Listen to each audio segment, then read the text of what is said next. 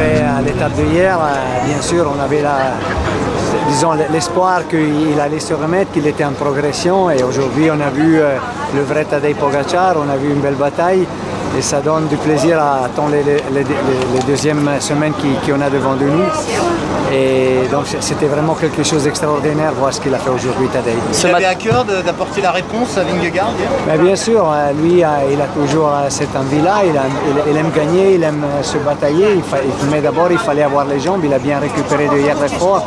Et ça, c'est un signal très important pour nous et pour lui, pour la confiance. Il avait annoncé dès ce matin qu'il voulait attaquer? Non, euh, si on connaît Tadej, tant qu'il peut, il attaque. La, la même chose, il fait, il fait Jonas, non? Tant qu'il a les, les, les, bons jambes, ils attaquent. Donc euh, c'est pour ça que bon, on peut faire des bons programmes, des bons projets, mais il faut les jambes sur les montées. En cinq jours, on a déjà eu quelque chose d'extraordinaire sur ce tour. Et le plan, c'était ça ce matin?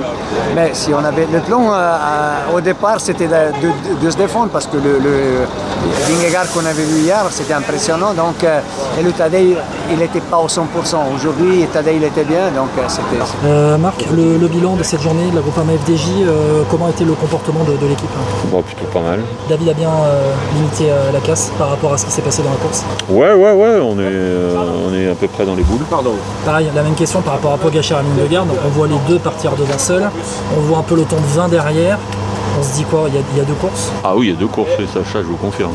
Et ça vous inspire quoi de voir bah, Il y a deux, deux, mecs au-dessus du lot et le reste dessous. Quelles sont les consignes qu'on peut donner à David ah, Rien, on essaie, de, on essaie de s'accrocher aux branches que l'on peut prendre.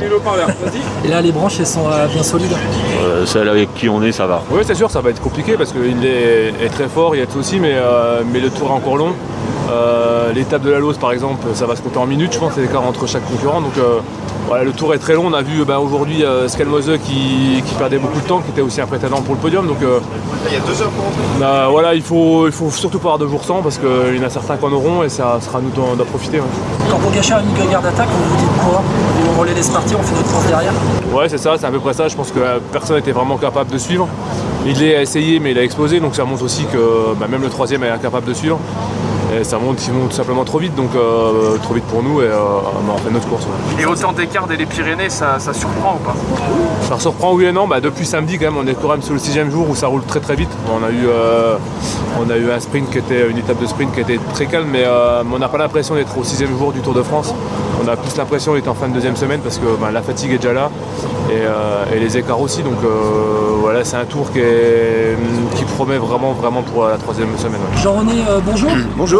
Bilan positif aujourd'hui quand même avec euh, Steph Kras c'est un bilan mitigé, mais euh, pour ce qui est de Steph Kras, qui est là pour le général, c'est une belle, belle euh, confirmation, parce que Steph a failli ne pas partir avec son accident du Dauphiné.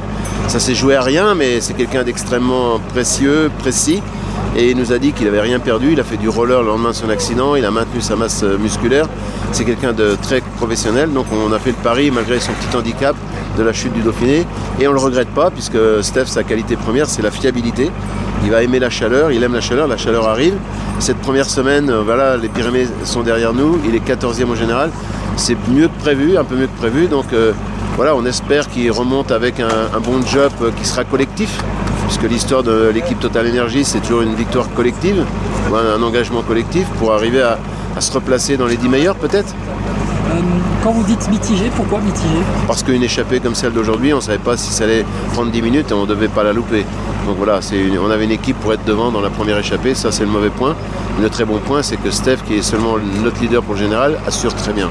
Euh, la bataille devant Pogacar, Vingegaard, ils sont seuls au monde, non eh l'avantage de, ces deux coureurs, c'est qu'ils sont seuls au monde et qu'on doit leur laisser toutes les responsabilités. Donc, toutes les autres équipes, toutes les autres équipes doivent s'engager, faire un engagement, parce que le tour doit être beau, le tour doit plaire. Et aujourd'hui, les deux favoris doivent avoir le, tout le poids de la course. Et puis ensuite, nous sommes loin de Paris, le tour vient juste de commencer.